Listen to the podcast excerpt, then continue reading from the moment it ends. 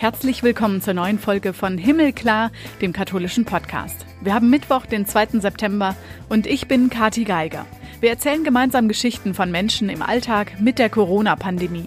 Der Pater Anselm Grün gelassen gegenübertritt. Für ihn gibt es Aussicht, auch in dieser Zeit. Die Krise zeigt, dass wir einander anstecken können, im negativen, aber eben auch im positiven. Und für mich ist die Hoffnung, dass Menschen aufwachen, dass sie die anderen anstecken mit Barmherzigkeit, mit Liebe, mit Zuversicht.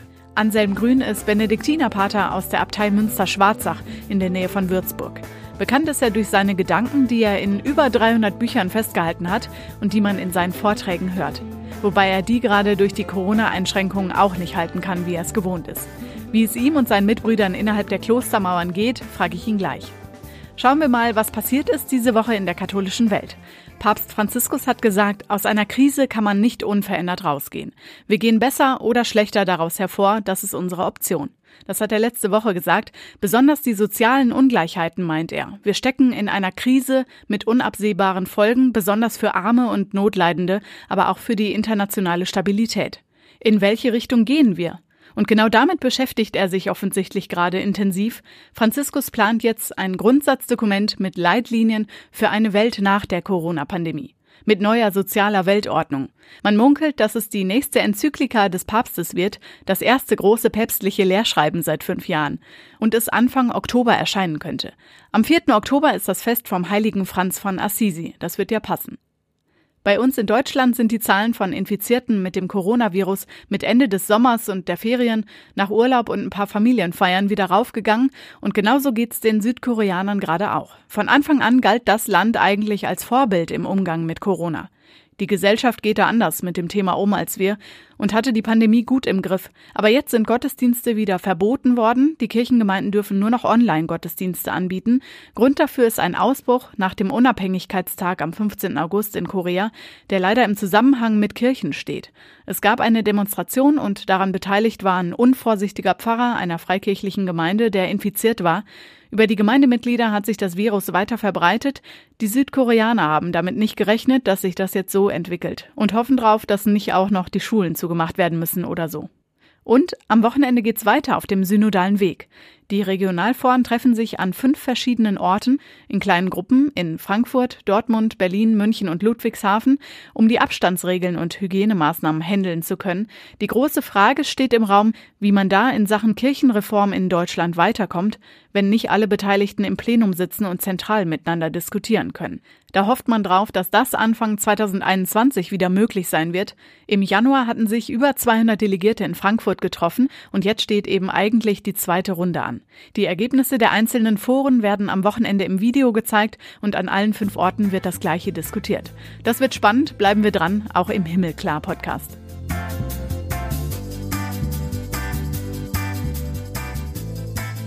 Und heute sprechen wir mit Anselm Grün, dem Benediktinerpater aus der Abtei Münster-Schwarzach. Unzählige spirituelle Bücher hat er verfasst, hält Vorträge und ist den allermeisten bekannt. Hallo, Pater Anselm. Hallo, grüß Gott. Es ist in dieser Zeit, wo wir von der Corona-Pandemie geprägt sind, vieles entfallen, ausgefallen. Nicht jeder kann so arbeiten, wie er muss, aber auch Freizeitveranstaltungen fallen natürlich flach. Wie ist die Zeit für Sie gewesen? Ist es eher ruhiger oder eher aufgewühlter gewesen? Es war mir eine ruhige Zeit. Ich äh, habe ja keine Vorträge halten können. Das heißt, ich bin nicht so viel in der Gegend herumgefahren. Auf der anderen Seite waren natürlich mehr Interviews und auch per Skype und per Telefon. Aber ähm, da bin ich ja im Kloster, insofern ist das nicht so aufregend. In Ihrem Kloster leben etwa 80 Mönche, die alle ja auch schon älter sind. Ich würde sagen, die meisten zählen zur Risikogruppe. Wie gehen Sie da mit den Corona-Vorsichtsmaßnahmen um und wie gestaltet sich Ihr Klosteralltag inzwischen?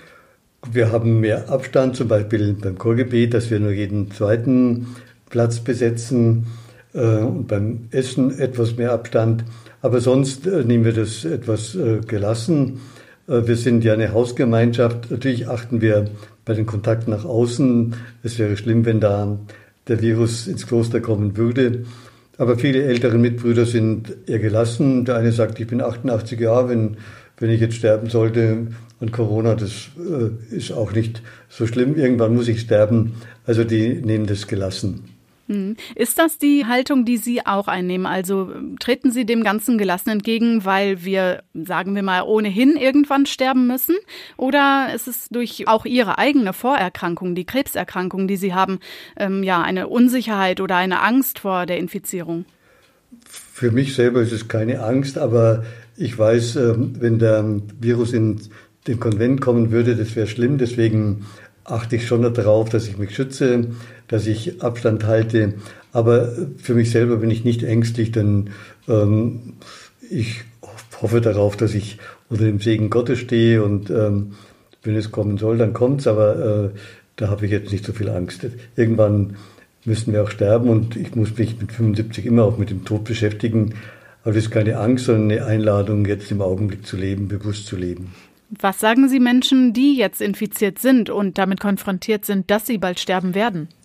Diesen Menschen würde ich sagen, nehmen Sie die Zeit, die jetzt Ihnen bleibt, als wertvolle Zeit. Sagen Sie das Ihren Angehörigen, was Sie gerne sagen möchten, was Sie sich nie getraut haben zu sagen. Und versuchen Sie einfach dankbar auf Ihr Leben zu schauen. Oder natürlich zugleich mit der Hoffnung. Es heißt ja nicht, dass ich sofort sterben muss, sondern wir dürfen ja auch immer Hoffnung auf Heilung haben. Diese Hoffnung auf Heilung, also wir müssen vieles, was uns ja jetzt in der Zeit auch beschäftigt hat, wir haben uns vielleicht mehr Gedanken gemacht. Wir müssen das Ganze, dass wir auch nicht genau wissen, wie es weitergeht, aushalten, oder? Ja, aushalten. Und das ist für manche natürlich schwierig. Was für mich schwierig ist, äh, man kann nicht richtig planen. Ich kann auch das nächste Jahr nicht planen. Ähm, diese Unsicherheiten, wir können unser Leben nicht planen. Das ist sicher eine Herausforderung, im Augenblick zu leben und eben keine riesige Pläne zu machen, sondern einfach das tun, was gerade im Augenblick äh, sinnvoll und wichtig ist. Nicht so richtig planen konnten Sie ja nach der Krebserkrankung auch. Ähm, da haben Sie dann gesagt, solange ich atme, hoffe ich. Aber Sie haben auch da dann ja erstmal ein paar Wochen lang vieles absagen müssen von Ihren Veranstaltungen, von Ihren Reisen und Vorträgen. Ist jetzt die Krisensituation mit der vergleichbar? Nein, damals war es ganz persönlich. Ähm, ich wusste nicht, wie die Krebserkrankung sich entwickelt, ob ich da, auf wie lange ich noch leben kann. Jetzt bin ich da zuversichtlich. Ähm, es ist keine jetzt persönliche Herausforderung, aber es ist mir die andere Unsicherheit, auch mit anderen Menschen zusammen zu planen. Vorher war es nur mein eigenes, äh, meine eigene Zukunft, jetzt ist es die Zukunft der Gemeinschaft, die Zukunft des Gästehauses, der Kurse und so weiter. Es gibt diese Diskrepanz ja auch, dass Menschen sagen, na ja, eine Chance darin sehen, das ist gut und schön. Es sind aber so viele Menschen, die darunter leiden, beziehungsweise, also egal, ob sie jetzt zum Beispiel den Job verloren haben, finanziell Probleme haben oder tatsächlich einen Verlust eines lieben Menschen haben. Wie kommt man da aus dieser Zwickmühle raus? Gut, ich muss das Leid anschauen und das auch ernst nehmen. Diese wirtschaftlichen Probleme sind wirklich für viele sehr existenziell oder einen lieben Menschen zu verlieren. Das tut immer weh. Die Trauer kann man nicht überspringen. Aber was gibt dann in der Trauer Trost? Äh, Trost gibt einfach, dass die, was die Bibel sagt, was die christliche Botschaft sagt, dass die Liebe stärker ist als der Tod, dass durch den Tod die Liebe nicht aufhört, sondern nur auf eine andere Weise andere Ebene gehoben wird und verwandelt wird. Und dann guckt man hoffnungsvoll nach vorne. In Büchern und Vorträgen haben Sie ja Millionen Menschen Mut zugesprochen. Nicht nur jetzt in der Corona-Pandemie sowieso, ja. Natürlich ist das jetzt aber dann besonders nachgefragt und freut man sich, wenn man da die Impulse von Ihnen mitnehmen kann. Wenn Sie mal jemanden brauchen, von wem lassen Sie sich Mut zusprechen oder wen können Sie mal um Rat fragen? Ja, meine Mitbrüder, ein, es gibt ein paar Mitbrüder, mit denen ich gerne dann spreche und einfach, ähm, wenn ich meine Situation, klar, viele erwarten von mir, dass ich stark bin nach außen, aber dass ich meine eigenen Unsicherheiten auch einem Mitbruder sagen kann und äh, das macht mir Angst oder da komme ich noch nicht zurecht, da bin ich noch keine Antwort. Ähm, dann einfach im Gespräch, ich erwarte nicht die Lösung vom Mitbruder, aber das Miteinander sprechen und dann wieder gemeinsam Hoffnung finden, das ist für mich ein ganz wichtiger Weg, mit dieser Krise umzugehen. Jetzt gibt es ja für Ihre Mitbrüder und auch die Menschen, die Sie ansprechen, Sie haben ja auch persönliche Impulse, jetzt gerade in der Corona-Zeit nochmal, per Video findet man die im Internet. Ähm, es gibt keine Allround-Lösung für alle, also eine Hilfe für jeden, wie man jetzt mit dieser Situation umgehen kann. Was raten Sie den Menschen also, die sich in dieser Krisenzeit an Sie wenden? Einmal es als Chance zu nutzen, sich selber auszuhalten, sich selber kennenzulernen. Ich kann mich nur aushalten, wenn ich mich nicht bewerte, sondern wenn ich mich auch von Gott angenommen fühle. Und ähm, einfach zu spüren, was gebe ich dem Sinn, dass ich mich nicht nur als Opfer fühle von dieser Situation, sondern wie kann ich die äh, Zeit aktiv gestalten, was könnte ich jetzt tun, wenn ich nicht so viel reise, könnte ich mehr lesen, könnte ich mehr äh, meditieren, könnte ich mehr Gespräche führen. Also einfach, dass wir kreativ auf die Krise reagieren und nicht passiv. Was machen Sie denn stattdessen? Ich lese mehr und ich habe äh, jetzt mehr Zeit zum Schreiben, das macht mir auch Spaß. Ich kann neue Themen entwickeln, mir Zeit lassen, nicht unter Druck schreiben, sondern einfach schauen, wo kann ich Anregungen finden für neue Ideen. Wollen Sie verraten, woran Sie äh, rumdenken oder was gerade so Ihr aktuelles Thema ist? Ein Thema, das durch die Corona-Krise auch ausgelöst wird, ist für mich so, wie können wir den Glauben auch ohne Kirche, also ohne Gottesdienst in der Kirche im äh, persönlichen Leben ausdrücken, wie können wir gemeinsame Formen finden in der Familie, in Freundeskreisen, ähm, so das Thema Hauskirche, wie können wir ähm, eine neue Form, auch eine neue Sprache auch finden. Ich kenne viele Menschen, die jetzt um 40 sind, die sich eher von der Kirche abgewandt haben, aber die trotzdem suchend sind. Und da ist für mich die große Herausforderung, wie finde ich eine Sprache und wie finde ich Formen, den Glauben auszudrücken, äh, die die Sehnsucht dieser Menschen anspricht. Ich höre da so ein bisschen raus, die glauben, dass das die Zukunft der Christen oder der katholischen Kirche ist. Können Sie sich vorstellen, dass sich das genau jetzt auch schon in den kommenden Jahren dahin entwickelt? Ich denke, wichtig ist, dass wir natürlich gemeinsame Gottesdienste feiern und, und äh, die als Höhepunkt feiern, aber so feiern, dass sie die Menschen berühren. Aber ich denke schon, die große Herausforderung ist für die Kirche, eine Sprache und Formen zu finden, die die Menschen berühren. Ich persönlich glaube, dass jeder Mensch, auch die Kirchenfernen, eine innere Sehnsucht haben nach Gott, nach Heilung, nach äh, spiritueller Erfahrung. Und wie kann ich diese Sehnsucht ansprechen? Ich kann sie nur ansprechen, wenn ich daran glaube und wenn ich gut hinhöre auf die Menschen, was berührt sie wirklich. Mhm. Und was berührt die Menschen wirklich? Ich denke, Sie haben viele Gespräche geführt. Es gibt ja unzählige Menschen, die sich an Sie wenden und bei Ihnen dann genau diesen Halt suchen. Was berührt denn die Menschen jetzt und wieso wird das gerade durch so eine Krise ausgelöst? Die Menschen berührt, wie finde ich einen Sinn in meinem Leben, was gibt mir Halt und natürlich auch ein großes Thema sind immer die Beziehungen. Wie kann ich Beziehungen so leben, dass sie gelingen? Das klingt natürlich nach einem mehr psychologischen Themen, Thema, ist aber für mich auch ein spirituelles Thema, denn ähm, wir erwarten oft zu viel von Beziehungen. Wenn wir uns aber von Gott getragen fühlen, dann können wir auch gelassener uns auf die Beziehungen einlassen, ohne uns ständig zu überfordern. Ein Ankerpunkt ist ja natürlich auch, dass man ja auf das, an was man glaubt, das, was man vielleicht auch schon erfahren hat, im Leben setzt. Ähm, wo ist da Ihr persönlicher Ankerpunkt? Wir fragen hier immer jeden unserer Gesprächspartner, was gibt Ihnen Hoffnung in dieser Zeit?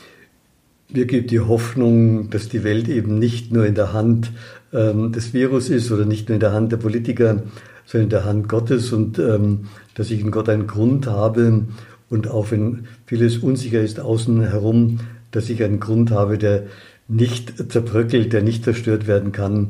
Das ist für mich die Hoffnung und die Hoffnung, dass der Geist Gottes auch durch die Krise an den Menschen wirkt und Neues, äh, neue Möglichkeiten, neue Nachdenklichkeit, neue Sehnsucht in den Menschen entfacht und so ähm, ein neues Miteinander möglich ist, ein Miteinander in Verantwortung füreinander. Wir haben ja gespürt, die Krise zeigt, dass wir einander anstecken können, im Negativen, aber eben auch im Positiven. Und für mich ist die Hoffnung, dass Menschen aufwachen, dass sie äh, die anderen anstecken mit Barmherzigkeit, mit Liebe, mit äh, Zuversicht.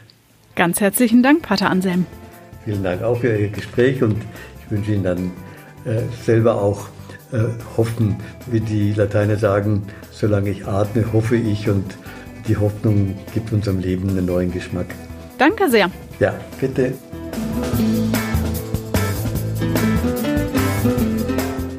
Das war's für heute im Himmelklar Podcast. Bis nächste Woche Renato Schlegelmilch wieder da ist für die nächste Folge. Bis dahin gibt's alle bisherigen Folgen online auf himmelklar.de. Auf Facebook und Instagram findet ihr uns als Himmelklar Podcast und auf Twitter als himmelklar-pod. Ich bin Katharina Geiger. Macht's gut.